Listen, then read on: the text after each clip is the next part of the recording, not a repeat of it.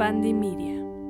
Pues bienvenidos, bienvenidas. Estoy muy feliz de estar en este episodio el día de hoy en Seno No Zen, en donde tengo un tema que a mí me gusta mucho porque creo que a veces el sentir dolor es un proceso muy malentendido el día de hoy y nos enseñaron mucho a huir de ello. Y para platicar de esto, tengo una invitada sasa, sasa de lujo que quiero muchísimo, que comparto la magia con ella, que además de ser excelente actriz, además de ser conductora de televisión, autora de libros, hace doblajes increíbles, pues es eso, es un ser súper mágico que además tiene esta habilidad de compartir cosas súper, súper bonitas enriquecedoras para los demás.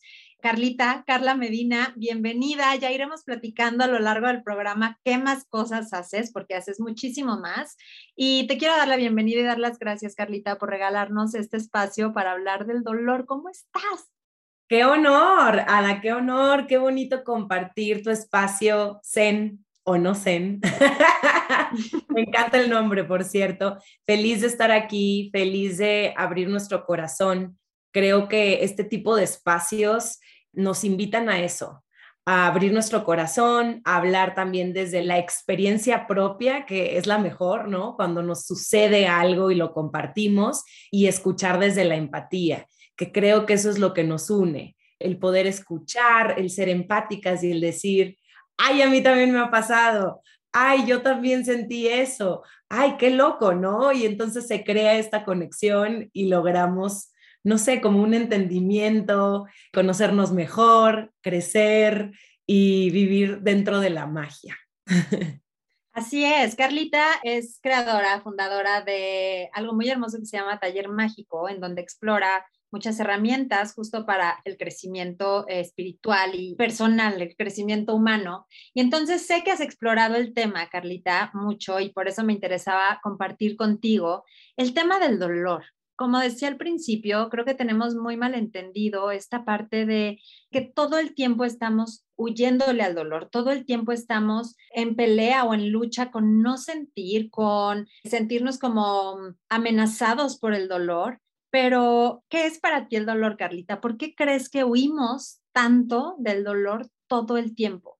Mira, tan fácil como huimos tanto del dolor porque nos enseñan a huir del dolor. Literal es lo primero que escuchamos desde que nacemos. Somos bebés o somos niños y empezamos a llorar y escuchamos que nos dicen, no llores, no llores, mira, ten, mira, distráete, mira, haz esta otra cosa, ¿no? Es tratar de escapar de ciertas emociones porque nos enseñan culturalmente que hay emociones malas y hay emociones buenas. Ya después, conforme nosotros vamos madurando y vamos creciendo, vamos entendiendo que vivimos sí en un mundo lleno de contrastes y que no hay emociones malas ni buenas. Sí, dentro de las polaridades energéticas hay emociones, pues a lo mejor más positivas y más luminosas y otras emociones que son un poco más incómodas y son más oscuras. Entonces, al final del día no es justificarnos, ah, pero sí es también entender, híjole, toda la vida me dijeron no llores, no te enojes, no te sientas así, como distráete, haz otra cosa. Eh, piensa en otra cosa, mueve la energía de otra manera. Y a lo mejor en lugar de habitar nuestro dolor o habitar nuestras emociones, nos enseñan tal vez a trabajarlas y transformarlas de otra manera pero emoción que no se siente, emoción que no se va. No sé si tú coincides con esto. Te llegaron a decir algo así de niña como, ay, no llores, o incluso hasta, mira qué fea te ves cuando lloras. Todo el tiempo, y justo era en algo que estaba pensando, como en que nos enseñan a empezar a negar una parte de nosotros, ¿no? Y empezamos a tener este nivel muy alto de expectativa acerca de quiénes tenemos que ser, que es para los demás generalmente, ¿no? Entonces tengo que lucir bien, tengo que sentirme bien, tengo que hablar bien, tengo que verme bien y todo a nivel físico, emocional y mental, ¿no? Es, tengo que estar a mi 100% siempre porque si no, no voy a ser bien recibida o bien recibido, ¿no? Ponte a pensar cuántas frases alrededor de eso hay. El que se enoja pierde calladita te ves más bonita. ¿Sabes? Como hay, hay un montón de frases que tal vez no integramos de esa manera, pero que son como un código que se queda dentro de nosotros y como también nos enseñan a no preguntar, porque entonces eso es de ignorante. Si tú preguntas, quiere decir que no sabes. Entonces vives en la ignorancia. Entonces mejor hago como que sí sé y ya no me cuestiono y ya no me pregunto. Entonces nosotros empezamos como a creernos estas creencias, las empezamos como a adoptar y empezamos a decir, no, no, no, es que si yo me enojo, entonces yo pierdo. Yo tengo que ser esta persona que está en calma y luego voy acumulando enojo y acumulando enojo y hasta que llega un punto en el que a lo mejor pasa una mosca y explotas y explotas en el peor momento y en el peor lugar y es cuando vienen estos ataques o vienen estos ataques de ira o estos ataques de ansiedad o esta depresión o incluso enfermedades por no permitirte sentir. Para mí, en mi caso, súper personal, yo empecé a dejarme sentir de unos años para acá, o sea, yo creo que de unos cinco o seis años para acá que me empecé a ser consciente, porque empecé a practicar pues yoga, meditación, empecé a ir a terapia, que esa es otra cosa, esa es otra creencia que yo crecí sabiendo que la terapia es para locos. ¿Cómo vas a ir tú a terapia? Si, ¿qué tienes? ¿Estás loca? ¿No? ¿Cómo? No, no, es para las personas que no tienen remedio. Entonces, a partir de que yo me acepté como loca y que empecé a ir a terapia y que dije, ok, soy loca, voy a estar loca, perfecto, pero soy una loca que va a terapia. Entonces, al ir a terapia dices, ok, me voy a echar este clavado y voy a entender qué es lo que me está pasando, por más incómodo que sea porque, ojo, el dolor no es una zona de confort, es de súper valientes abrirte, ser vulnerable y permitirte ver qué es lo que hay ahí. Y también darnos cuenta que como seres terrenales que habitamos en este planeta, todo nos encanta controlar y todo nos encanta etiquetar, porque si no, hay un desorden absoluto. Entonces, ¿cómo lo hago? Y ahí es donde empieza la pregunta, ¿no? Exactamente. Y entonces, Carliux, para darle como un poco de forma a esto, te voy a hacer una pregunta que al hacérmela yo me revolví un poco porque es una pregunta como medio truculenta. ¿En dónde se origina el dolor? ¿Se origina en la mente, en el cuerpo, se origina en memorias pasadas? Y justo me revolví porque al pensarlo era como, claro, se origina en la mente, pero entonces ya le tengo miedo al dolor y ya me duele el dolor. Es como, me da ansiedad tener ansiedad, ¿no? O sea, ¿tú dónde crees que se originan estas memorias del dolor? Mira, es como la pregunta de qué fue primero, el huevo o la gallina. Para esto yo tengo dos teorías. Uno, pues es identificar que hay diferentes tipos de dolor y esto hay mucho sustento dentro del plano de la psicología. Hay una teoría que se llama teoría de la puerta de control. Esa teoría lo que habla es que hay tres dimensiones del dolor. Entonces, para mí, para poder tener como un poco más abierta esta perspectiva de dónde viene o qué, cómo es, es identificar y poderlo etiquetar. Un poquito como cuando estás ordenando tu alacena y tienes que ponerle etiquetas a los frascos porque si no vas a tener que probar todo, no sabes si es sal, si es azúcar o es harina. Entonces es más fácil tenerlo así y existe más orden, que es algo que nosotros como seres humanos apreciamos un montón. Entonces, según esta teoría de la puerta de control, que es relativamente nueva, se generó me parece que en el 65, habla que hay tres dimensiones del dolor. Una es la sensorial, que son las propiedades físicas, ¿no? Me quemo, me duele y tengo una, pues, una quemadura en mi piel. Otra es la motivacional, que tiene que ver con las emociones, que es de lo que estamos hablando, pero también otra es la cognitiva, que es la interpretación que hacemos nosotros del dolor en función de las experiencias que hemos tenido, lo que nos enseñaron o todo lo que nos rodea. Y ahí es donde nos revolvemos, porque la cognitiva tiene que ver con nuestras creencias. Ahora, Ada, hay que entender que antes de cualquier acto que nosotros hagamos, antes de cualquier acción que nosotros hagamos, hay un pensamiento detrás. Y los pensamientos se sustentan con nuestras creencias. Y las creencias pueden ser creencias limitantes o creencias potenciadoras. Y pueden ser creencias internas o pueden ser creencias externas. ¿Ok? Entonces, para poder identificar el dolor es también súper interesante que nos hagamos la pregunta, ¿cuáles son nuestras creencias? Porque si cambiamos determinadas eh, creencias, cambiamos determinadas acciones y entonces cambiamos determinados comportamientos. Y no es fácil, no es para nada fácil porque nos ha llevado muchísimos años, literal en mi caso, 39 años, construir la mujer que soy ahorita. Y en esta construcción hay creencias que están arraigadas. Entonces, ahí es donde para mí se genera el dolor, dentro de ciertas creencias que pueden ser internas, pueden ser externas, y obviamente el dolor motivacional o cognitivo.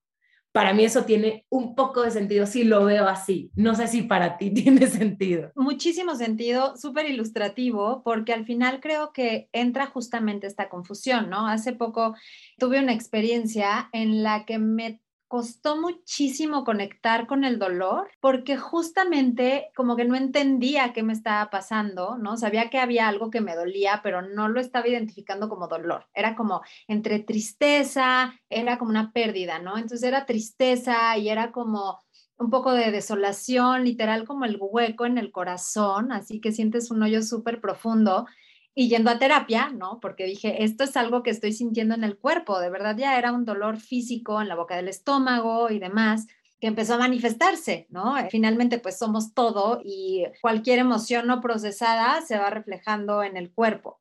Y ya al tener mi sesión y empezar a acomodar todo, pues era justo solo eso, dolor, y creo que también vivimos tanto desde la mente y tratando de darle un sentido y como decías, esta parte del control que me pareció importantísima, tratando de controlar lo que sentimos, como lo sentimos, cuándo empieza, cuándo acaba, en dónde lo acomodo, que solo era sentir, ¿no? O sea, mi única chamba era sentarme a ponerme la mano en el corazón y sentir ese hueco horroroso que estaba sintiendo y llorar y solo sentirlo y en el momento en el que me di permiso de sentirlo, también pude ir un poquito más allá a darme cuenta que a pesar del dolor que estaba sintiendo, estaba bien.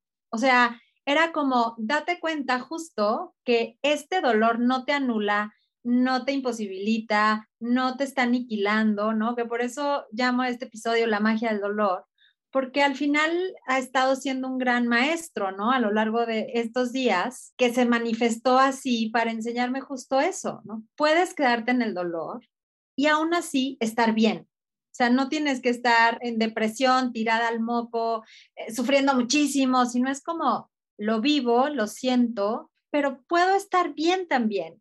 ¿Qué pasaría, Carlita, si aprendiéramos a quedarnos en el dolor? Las cosas serían mucho más bonitas para ti, para tu propia experiencia. Ahora no es fácil, no es fácil porque en el momento que lo estás sintiendo, no ves la luz.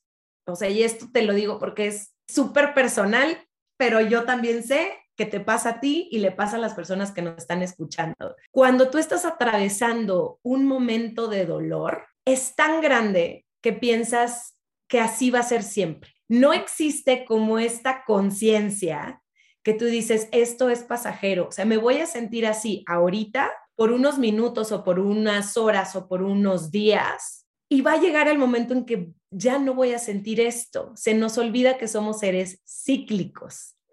Y por eso me fascina la luna, por eso me fascina trabajar con la luna, porque para mí visualmente yo volteo y en la noche veo una luna y a la noche siguiente veo otra luna y atraviesa por ocho diferentes fases en un mes y luego las vuelve a repetir.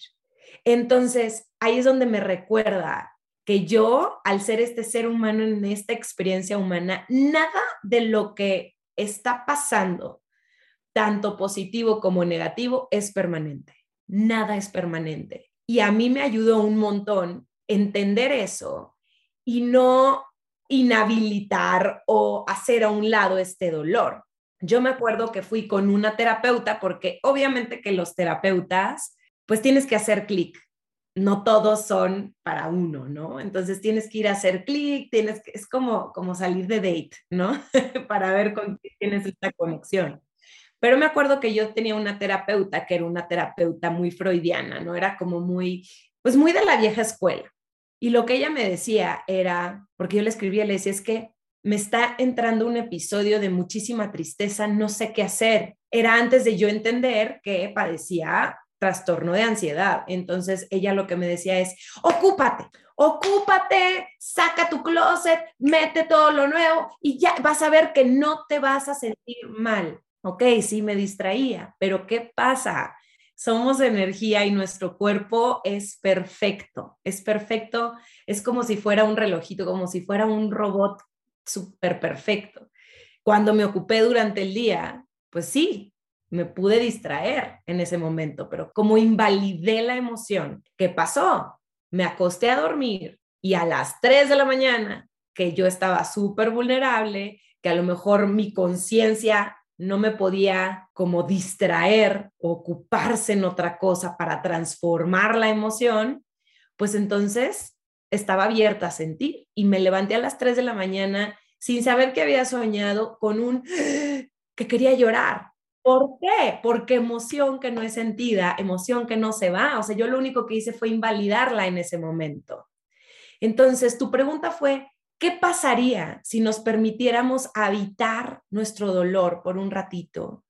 Pasaría que nos conoceríamos muchísimo mejor y entenderíamos que el dolor o que las emociones de baja vibración o un poco menos luminosas no son emociones malas, son emociones que necesitan sentirse para liberarse. Es como cuando estás enfermo o tienes fiebre y te dicen, no es que tienes que sudarlo, es que tienes que sentir esto, ¿no? Para sacar absolutamente todo. Cuando estás malo del estómago, tienes que ir a vomitar. Ni modo, estás intoxicado, tienes que sacar todo eso.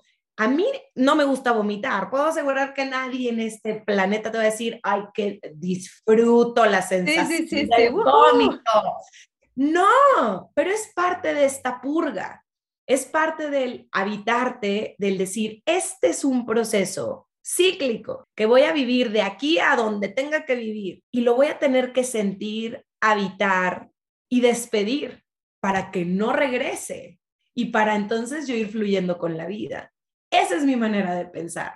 No es fácil también, ¿eh? No quiero que la gente piense, no, hombre, Carla, brutal, está súper zen siempre y no se enoja porque entonces habita sus emociones y nada, para nada para nada, pero ya soy más consciente. Cuando empieza este monstruito, cuando empieza este temor o el miedo o la ansiedad o la depresión o la tristeza o el dolor de corazoncito, pues a lo mejor yo puedo reaccionar de una manera y luego ya luego luego me escucho y digo, ah, espérame, ¿qué está pasando? ¿Qué estoy invalidando? ¿Te ha pasado? Muchísimo. Y esta palabra eh, que dices es clave, que es la invalidación, ¿no? Hace rato hablaba con una alumna justo acerca de esto, de esta lucha que tenemos todo el tiempo de estar en contra de la forma en la que sentimos y recibimos las cosas, ¿no? Entonces es como, no sé si te ha pasado que te digan como, ay, Carla, por favor, bájale dos rayitas. O sea, estás como poniéndole demasiado a esto, o sea, no es para tanto y es como en ese momento y también como en esta construcción mental que vamos teniendo desde pequeños, nos van enseñando a no validar eso que sentimos, ¿no? Y entonces nos enseñan a bajarle dos rayitas, literal. Entonces, como siento esto demasiado intenso, es como, no, bájale dos rayitas, no pasa nada. Siento ansiedad, bájale dos rayitas, no pasa nada. Y literal me conecté mucho con lo que dijiste, esta parte literal de vomitar, porque en este proceso del dolor, y creo que a muchas personas de las que nos están escuchando les ha pasado, te dan ganas de vomitar. O sea, hay algo en tu cuerpo que no cabe, que la sensación es esa. Y hablando justo con este terapeuta que hace mucho como esta parte de psicoterapia corporal, es como, ve y vomita, O sea, ¿qué necesita tu cuerpo? ¿Qué necesitas tú? Voltea a hacerte caso, deja de invalidarte, abraza eso que estás sintiendo, recíbelo en ti y atiéndelo, ¿no? Date estos minutos porque no nos damos el tiempo y no nos damos el espacio ni siquiera para sentir esto porque, como te decía tu terapeuta, pues ocúpate, ¿no? Siempre hay algo que hacer, siempre hay alguien que va a necesitar algo de nosotros y también es un poco el pretexto perfecto para no quedarnos en el dolor. Y creo que una de las variantes de todas las emociones, como tirándole a energía baja que existen en el mundo, conectan con el dolor.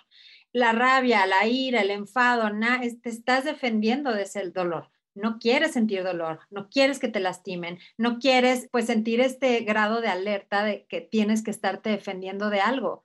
Entonces, veamos al dolor o empecemos a ver al dolor como este buen amigo que se está manifestando y que está queriendo decirnos algo. Qué bonito sería empezar a comunicarnos con el dolor en lugar de anularlo y de pelearnos con él, ¿no? Antes de seguir platicando con Carla, quiero contarles de algo increíble que tiene tivasalud.com. justamente a veces no sabemos qué tenemos, qué nos pasa, no sabemos cómo nombrarle a lo que sentimos física, mental o emocionalmente. Y hay elementos súper buenos para descubrirlos, como este test que tiene Tiva Salud, que como les hemos contado, tienen suplementos, tienen algunos elementos de la naturaleza que nos ayudan en ciertos momentos, como con la concentración, como con la energía, etcétera, etcétera. Entonces, si tú no sabes qué necesitas, qué necesita tu cuerpo, puedes entrar a activasalud.com y hacer un test. Hay una opción que dice haz el test. Te van a hacer preguntas acerca de tu estilo de vida, tu herencia genética y con esa información te hacen recomendaciones de qué suplementos pueden ser buenos para ti y para tu salud. Así que entren a activasalud.com y si se animan a comprar, pues pueden utilizar el código de Senonosen. Ya saben que con ese nos ayudan a seguir creando para ustedes y además te van a dar el 10% de descuento. Espero que les sirva muchísimo y me cuentan, ¿va? ¿Qué resultados les salen? Vamos a seguir platicando con Carlita. Y me encanta esa palabra que dijiste. De hecho, una de mis meditaciones favoritas que creé justo en el momento que estaba yo como muy, muy ansiosa y en este como círculo en el que sentía ansiedad todos los días y la estaba trabajando. Entonces dije, voy a crear una meditación para mí y el título fue Haciéndome amiga de mi ansiedad. ¿No? Es como de, ¿qué pasaría si fuera mi amiga? Que regreso a lo que te dije al principio, vivimos en un mundo de contrastes. Entonces, en este mundo de contrastes, si yo puedo estar triste, sé que existe la felicidad. Si yo estoy enojado, también sé que puedo volver a sonreír, ¿no? Si yo estoy deprimida, sé que voy a soltar esta angustia y voy a sentirme como súper positiva o motivada. Entonces es entender que siempre se puede transformar eso en la polaridad más luminosa o más brillante o más positiva, pero para eso hay que navegarla y hay que iluminarla y decirle, a ver, estás en este lugar oscuro, que yo te presto la lámpara y te presto el micrófono, habla, qué es lo que sientes, dónde lo sientes. Y cuando yo empecé a ir a terapia y empecé a leer un montón y empecé a hacer certificaciones, todo esto lo hice no para taller mágico, no lo hice porque yo algún día quiero liderar un círculo de meditaciones o quiero ser Moonchild y quiero hacer ceremonias lunares o quiero ser tarotista evolutiva y quiero leer el tarot. No, todo eso yo lo estudié porque quería encontrar respuestas, porque estaba demasiado perdida. Y yo por años, o sea, empecé a trabajar en televisión desde que tenía 10 años, Ada. Entonces, el show debe continuar. Yo crecí con esa presión impuesta y que yo adopté porque decía, así es, esto así es, y yo tengo que sonreír aunque esté triste, me voy a maquillar y voy a salir y voy a hablar y voy a fake it until you make it, ¿no? O sea, si, estoy mal, voy a fingir que estoy bien hasta que esté bien. Y llega un punto en el que yo colapsé y que en el momento en el que las personas a lo mejor pensaban de fuera y decían es que Carla está en su mejor momento en su mejor momento porque tiene muchísimo trabajo, porque está viajando un montón, porque está haciendo esto, lo otro. Para mí emocionalmente era el peor momento, porque sentía que no estaba siendo honesta, ni conmigo ni con nadie. Literal me acuerdo que esta angustia llegaba cuando llegaba a mi casa y me desmaquillaba frente al espejo. Sentía eso, era como si me estuviera quitando una máscara, que literal eso era, y me soltaba a llorar porque decía, es que ¿por qué me siento así? Estoy loca, ¿qué es esto que siento? No sé qué es lo que siento, ¿qué me pasa? Me voy a morir, sientes que te mueres. Literal, tu cuerpo reacciona de una manera en la que está en alerta constante, pero tú estás cansado, pero no quieres comer, pero se te duermen las manos, pero estás temblando, pero entonces te da como rasquiña. Entonces dices, ¿qué es esto? ¿Estoy loca? ¿Qué pasó? Y no fue hasta que te empiezas a hacer estas preguntas de qué siento y qué creo y cómo me hablo y qué discursos o qué creencias yo adopté de alguien más. ¿Esto es verdad? O porque admiro y quiero a esta persona o porque esta persona me lo dijo, yo lo compré. Y es bien duro, es bien duro, pero es bien bonito, porque entonces empiezas a identificar y así como dices, ay, a mí me da por vomitar, tengo identificadas con ciertas emociones qué es lo que le pasa a mi cuerpo ya, hoy en día. O sea, por ejemplo, cuando estoy demasiado triste, me dan ganas de vomitar, o cuando me enojo, me da diarrea. Luego lo noto y así como lo noto y lo trabajo, bye diarrea o bye náuseas o bye todo esto, pero es parte de hacerte preguntas. Pero igual tenemos esta creencia de si te haces preguntas eres ignorante porque no sabes, porque no conoces la respuesta y necesitas saber absolutamente todo. Sí, o si te haces preguntas, vas a saber demasiado y no nos gusta saber demasiado porque hay que hacerse responsables de la información, ¿no? Que también esa es otra. Y al conocerte tanto, entonces se empieza a desarrollar como esta habilidad de ojo y que creo que es algo que está muy mal entendido y hasta en el concepto de yoga y todo de esta parte de la iluminación, ¿no? Mientras más practicas y mientras más haces, como menos te duele y las cosas pasan mucho más ligeras y no, les juro que sigue doliendo exactamente como el primer día que te dolió, lo primero que te haya dolido. Solo si viene justo una interpretación distinta y un aprender a abrazar el proceso en lugar de pelear contra el proceso de empezar a escucharlo, de empezar a habitarte sin miedo, ¿no? Es como, siento que somos como estos amigos convenencieros, ¿no? Que nos quedamos con nosotros mismos cuando nos conviene y cuando no, nos castigamos durísimo, nos ignoramos muchísimo, no nos volteamos a ver. Y eso es bien triste, ¿no? O sea, es triste estar en una relación, ya sea tu pareja o un amigo, amiga o tu familia, con que para cuando sí estás lindo, buena onda y demás, todo el mundo voltea y te abraza.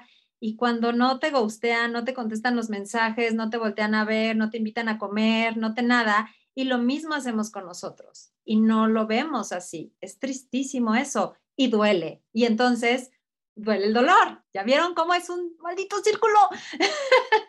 Es el ciclo sin fin como el del Rey León. Y lo que sí les quiero comentar es que cuando menos en mi caso, el comenzar este tipo de prácticas es lo más difícil. Pero una vez que comienzas con este tipo de prácticas, como la meditación, como el yoga, como la terapia, como lo que tú quieras que te funcione, el proceso se va a ir facilitando porque te vas a ir entendiendo mejor. Yo me acuerdo que cuando empecé a meditar y entré a este mundo de el mindfulness, que es como la conciencia plena, pues me compré un montón de libros y me metía a todas las clases que podía y hacía, pero no terminaba nada. Apenas me sentaba en el mat o en el zafo o en mi cama, donde fuera, y no pasaba ni un minuto y ya no quería estar conmigo, porque lo que la conciencia plena o el mindfulness te dice es escúchate y siente. Pero ¿qué pasa cuando tienes un cúmulo de emociones o cosas que no has podido escuchar?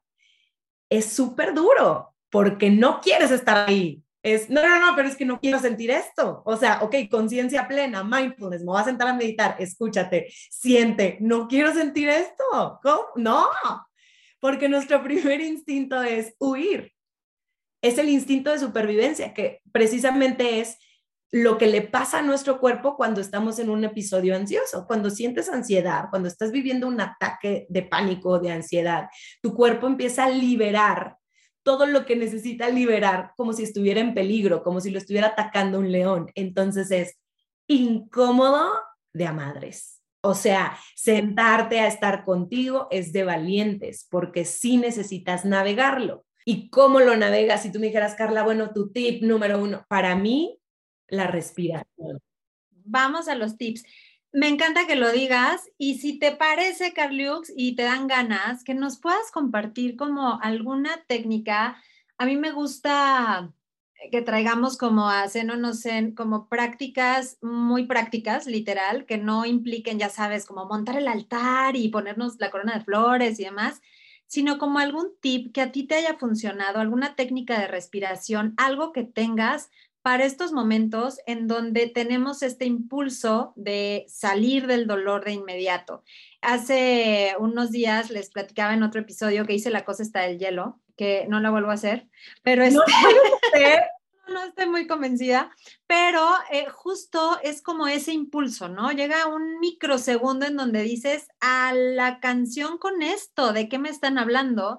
Pero cuando logras quedarte, ¿no? Es como un aprendizaje, hay un aprendizaje. Entonces, compártenos alguna herramienta. Que no sea larguísima, obviamente. Cinco minutitos, échate. A mí lo que más me ha ayudado, primero fue la respiración. Entonces hay diferentes técnicas de respiración. Ada seguramente les ha de haber compartido un montón, pero busquen literal técnicas de breathwork que son técnicas que te ayudan a estar en el presente. ¿Qué pasa? Nuestra respiración siempre es el ancla. Entonces, si estamos como en un momento de súper dolor o incluso un ataque muy ansioso, lo que nosotros hacemos es que nuestra mente se va a lugares o empieza a adelantarse acontecimientos que todavía no han sucedido y que probablemente nunca sucederán. Entonces tu mente está viajando más rápido que tú. Y eso es lo que genera ansiedad y eso es lo que genera este como disgusto o poca comodidad que se diría como el discomfort, ¿no? Entonces lo que haces es regresar a tu respiración. Yo lo que hacía, porque hay diferentes técnicas, es inhalo a través de mi nariz en cuatro tiempos. ¿Quieres que lo hagamos? Lo hacemos unas tres ronditas. Entonces, a ver, cuéntanos, ¿cómo nos sentamos? Te sacudes un poquito, acuérdate que somos energía, te sacudes el pelo si quieres, te sientas, elevas la espalda y dices, esto es un ratito, son tres inhalaciones exhalaciones profundas. Saco todo el aire primero, y voy a inhalar por la nariz. Inhalo. Dos, tres, cuatro. Retengo el aire. Dos, tres, cuatro. Y voy a exhalar súper lento. Dos, tres, cuatro, cinco, seis. Inhalo. Dos, tres, cuatro. Retengo. Dos, tres, cuatro y exhalo. Dos, tres, cuatro, cinco, seis. Inhalo. Dos, tres, cuatro. Retén. Dos, tres, cuatro. Y exhalo. Dos, tres, cuatro, cinco, seis. Y dejas ya que tu respiración se vaya acomodando, que fluya a través de tu nariz y nada es tan grave, nada es permanente y todo pasa. A mí me ayuda un montón. Hay diferentes tipos de cuentas. Hay 468 o 448, o sea, tú identifica con cuál te sientes mejor. A mí esta, como es muy rápida, la hacía. A mí las ansiedades me llegaban siempre en la mañana.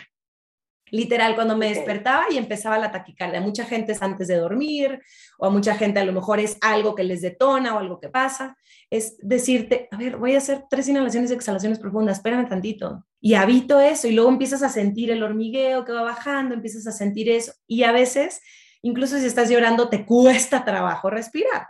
Ahora, si te cuesta trabajo respirar, otra técnica eh, que a mí me ayudó mucho. En cuanto a meditación, ven que yo les decía, a mí la meditación no me gustaba porque era escucharme y entonces mi mente ansiosa se iba y entonces era otra vez y otra vez y otra vez y era interminable mi episodio. Hay algo que se llama meditación tapping, que es una meditación casi que en movimiento. Entonces lo que haces es tocarte con las yemas de los dedos algunos puntos que en acupuntura te ayudan como a desbloquear ciertas cosas. Acuérdense que en nuestro cuerpo también acumulamos tensión. No sé si a ustedes les ha pasado, pero a veces en prácticas de yoga, en el gimnasio o incluso cuando voy a hacerme un masaje relajante, de repente me dan ganas de llorar. Y es porque hay ciertas partes de tu cuerpo que acumularon una emoción y que no las liberaste hasta ese momento. Entonces dices, pero ¿por qué? Entonces, y yo venía nomás a yoga. Yo venía a yoga y ya no puedo. Entonces es eso, es como qué rico cuando eso pasa. Cuando no ha pasado eso, hay un montón de aplicaciones. Ustedes busquen tapping en aplicaciones del celular y hay gratis, literal que les están diciendo. Entonces, lo que haces es inhalar y exhalar y primero evaluar del 1 al 10, 10 siendo lo más alto y 1 siendo lo más bajo. Del 1 al 10, ¿Qué tan fuerte siento este dolor? Tanto físico como cognitivo, ¿se acuerdan? Entonces, es qué tan, en la escala del 1 al 10, antes de tu práctica. Primero, no, pues siento un 10, no manches. Ok, entonces empiezo, hago mis inhalaciones y exhalaciones y con esta respiración empiezo a tocarme. Primero es en el entrecejo, con las yemas de los dedos, y te repites tu mantra. Puede ser todo está bien, estoy aquí presente, nada es tan grave, lo que tú quieras repetir. Entonces, primero en el entrecejo, después ahí medio, golpecitos en el entrecejo. Dos manos, ajá, o con una, como tú te sientas cómoda. Entonces puede ser así o así. Y es en el huesito debajo de las ojeritas el siguiente punto. Y sigues como una, y te van a dar como medio ganas de llorar en algunos puntos. Si te dan ganas de llorar, sigues y respiras. Después, labio superior, arriba del labio, inhalas y exhalas. En el labio inferior, como en la barbilla. Luego te vas a las clavículas, ahí puedes usar como las cuatro yemas de los dedos.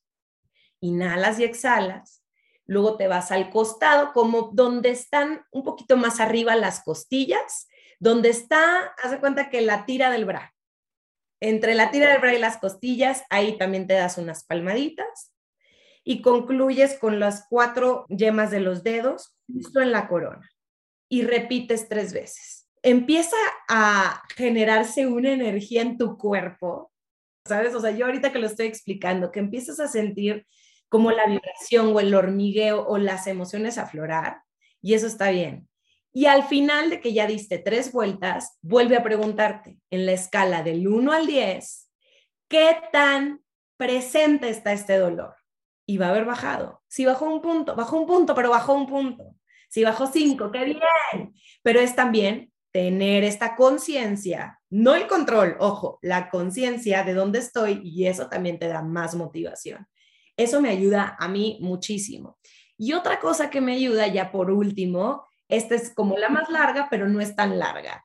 Los mantras. Los mantras son afirmaciones. Repites y también te ayuda. Entonces yo casi siempre que tengo prácticas o lo que sea, cargo con mi yapamala. El yapamala es un instrumento para meditar que usan pues en su mayoría los budistas, pero tiene 108 cuentas como un collarcito, para quien nunca lo ha visto, es como si fuera un rosario. Como si fuera un rosario, nada más que en lugar de la cruz tiene a veces como unas barbitas o tiene un cuarzo o tiene una imagen, lo que sea. Entonces, lo que los budistas dicen es que son 108 cuentas porque se requiere de 108 experiencias para llegar a la iluminación.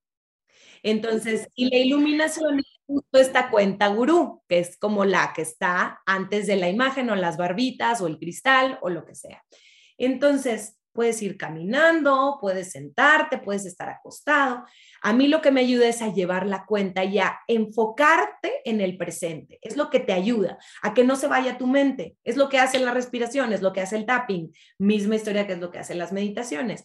Pero recordemos que pues las afirmaciones se convierten en nuestras creencias y las repetimos y las repetimos y las repetimos. Entonces se encuentra tu mantra y empieza a cada mantra, o sea, por ejemplo, si es mantra Ganesha, que a mí me encanta, que son Gam Ganapatayena Maha, lo repite 108 veces. Si no lo quieres repetir tú, en Spotify hay un montón de mantras, hay unos en español, hay unos en inglés. Yo les recomiendo los mantras, se llaman Mantras in Love, de un grupo que se llama Beautiful Chorus, que cantan es espectacular y ahí lo buscan, pongan Beautiful Chorus en Spotify y pongan Mantras in Love y ahí eligen. Hay de un montón y dicen yo encuentro abundancia con amor o yo soy amor, o sea, todo está en inglés, pues, está muy, muy bonito y es a lo mejor un idioma que entendemos más que a lo mejor si, si empezamos a escrito.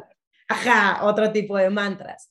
Y es repetirlos, repetirlos hasta llegar a la cuenta 108 y se pasa rapidísimo. O sea, dura lo mismo que una canción. Entonces, si vas a ponerte en las mañanas una canción, pues ponte algo que te vaya a arraigar, que te vaya a traer al presente y que te recuerde que eres amado, que te recuerde que todo pasa, que te recuerde que la abundancia es una energía creativa que habita en el universo y que también está a tu disposición. Lo que sea que necesites que te recuerde, ahora sí me voy a lo cliché y a lo forever, el ser de luz eres. Porque no somos. Exacto. Estamos hechos de polvo de estrellas, igual que todo. Entonces, eso es cuando se refiere que somos un ser de luz. Sí, sí lo somos. Sí somos. Pero se nos olvida y decimos, eso suena muy forever. Sí, no, yo creo, yo tengo esta teoría de que somos como un antro. Y ahí te va, en qué nos parecemos a un antro. Somos como un antro apagado. ¿no? Entonces, cuando está la luz apagada y está la fiesta y nada, na, está todo increíble, eh, el lugar se ve súper bonito, pero cuando llega el momento de hacer limpieza y de prender la luz, tú no quieres ver un antro encendido jamás. O sea, generalmente son de alfombra, las alfombras están asquerosas, o sea, todo se ve muy feo. Y eso es lo que sucede cuando queremos encender nuestra propia luz. Al inicio, pues vamos a darnos cuenta que hay cosas que no queremos ver, que hay cosas que se ven pues sucias, desordenadas, que se ven mal acomodadas y todo tiene que ver con que nunca nos enseñaron a ir encendiendo esa luz todos los días, ¿no? Entonces, para poder ser estos seres luminosos que ya somos y conectar con esa parte, pues sí, llega un momento en que vas a tener que salir de la oscuridad en la que estás y cuando conectamos con la luz no nos gusta ver ese tiradero allá adentro, pero encender la luz se trata de limpiar. Entonces, no le tengamos miedo. Si te parece, Carlita, vamos cerrando esto haciendo como el resumen ejecutivo de todo lo que hablamos. La minuta. Exacto, la minuta. Mira, estuve haciendo mis notas, así que tengo ah. mi minuta lista. y como para ir resumiendo, el primer paso sería como conoce tu mente. Empieza a observarte de dónde vienen estos dolores, ¿no? Como tú decías, si vienen del pensamiento, si vienen de esta parte, a ver, dime las tres otra vez, que si no las anoté. Es el pensamiento físico, la cognitiva. Sensoriales, que son las físicas del dolor, motivacionales, que son las emocionales, y las cognitivas, que son nuestras experiencias previas, lo que nos enseñaron y lo que nos rodea, que nos impacta. Ok, entonces, conoce tu mente, observa de dónde puede estarse originando esta parte del dolor y observa cómo se siente el dolor en tu cuerpo. Y no hay otra manera de saber cómo se siente el dolor en tu cuerpo que permitirte sentirlo que sentarte un momentito a dejar que lo que sea que va a salir salga, sea llanto, sea enojo, sea lo que sea.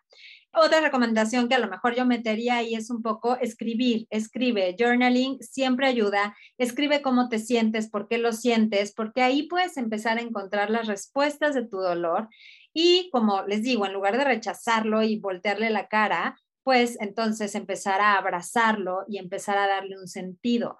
No necesita tener una respuesta, no necesita ser resuelto todo el tiempo, solo necesita estar para que se vaya diluyendo.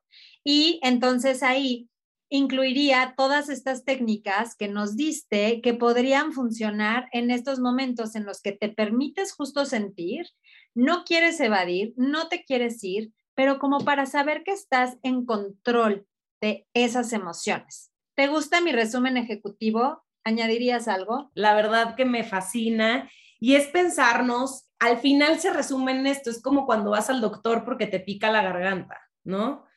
Si vas al doctor, te va a decir, ok, ¿qué tanto te duele? ¿Cuándo empezó el dolor? ¿Dónde te duele? Sientes como si estuviera inflamado, como un raspo, y luego te va a ver. Entonces, no digan, ay, no sé qué me pasa. O sea, es como, ok, pregúntate desde cuándo lo sientes, dónde lo sientes, en qué parte del cuerpo, más o menos cómo se siente, cuándo llega a ti, cuánto tiempo dura. O sea, háganse esas preguntas médicas dentro de sus emociones, porque no podemos no saber. O sea, es como bonito conocerte, decir, claro, yo me siento así cada vez que pasa esto, o cada vez que siento esto, o que veo, o que escucho, o que se me mueve por acá. Y entonces ya te conoces mejor y puedes amigarte con esas emociones, porque entonces dices, ah, ya te conozco, ya sé, ya sé para qué te estoy sintiendo y no es el por qué, por qué te estoy sintiendo, se siente horrible, ¿no? Ya sé para qué te estoy sintiendo, ok, me estás advirtiendo esto, o me estás acompañando, o me estás pidiendo que pare un poquito, porque no tenemos que estar constantemente haciendo cosas y siendo productivas y siendo las más hermosas y las más inteligentes y las más conocedoras. Aunque lo seamos. Aunque lo seamos. Pero justo sí, creo que esa es la parte fundamental y el mensaje final que a lo mejor eh, yo podría compartirles eso, somos suficientes como somos. Eres suficiente como eres hoy, como te sientas hoy, en el momento en el que estés hoy.